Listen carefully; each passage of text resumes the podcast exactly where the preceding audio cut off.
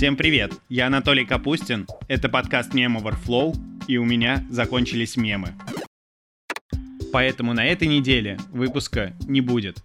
Некоторые мемы, которые раньше казались сложными, теперь мне стали понятны благодаря нашим гостям. У меня к вам просьба. Скиньте, пожалуйста, в свои инстаграм стори свои любимые IT-мемы. Отмечайте там подкаст-студию Толк, собака Толк, нижнее подчеркивание Толк. И, возможно, именно ваш мем я попрошу объяснить нашего следующего гостя.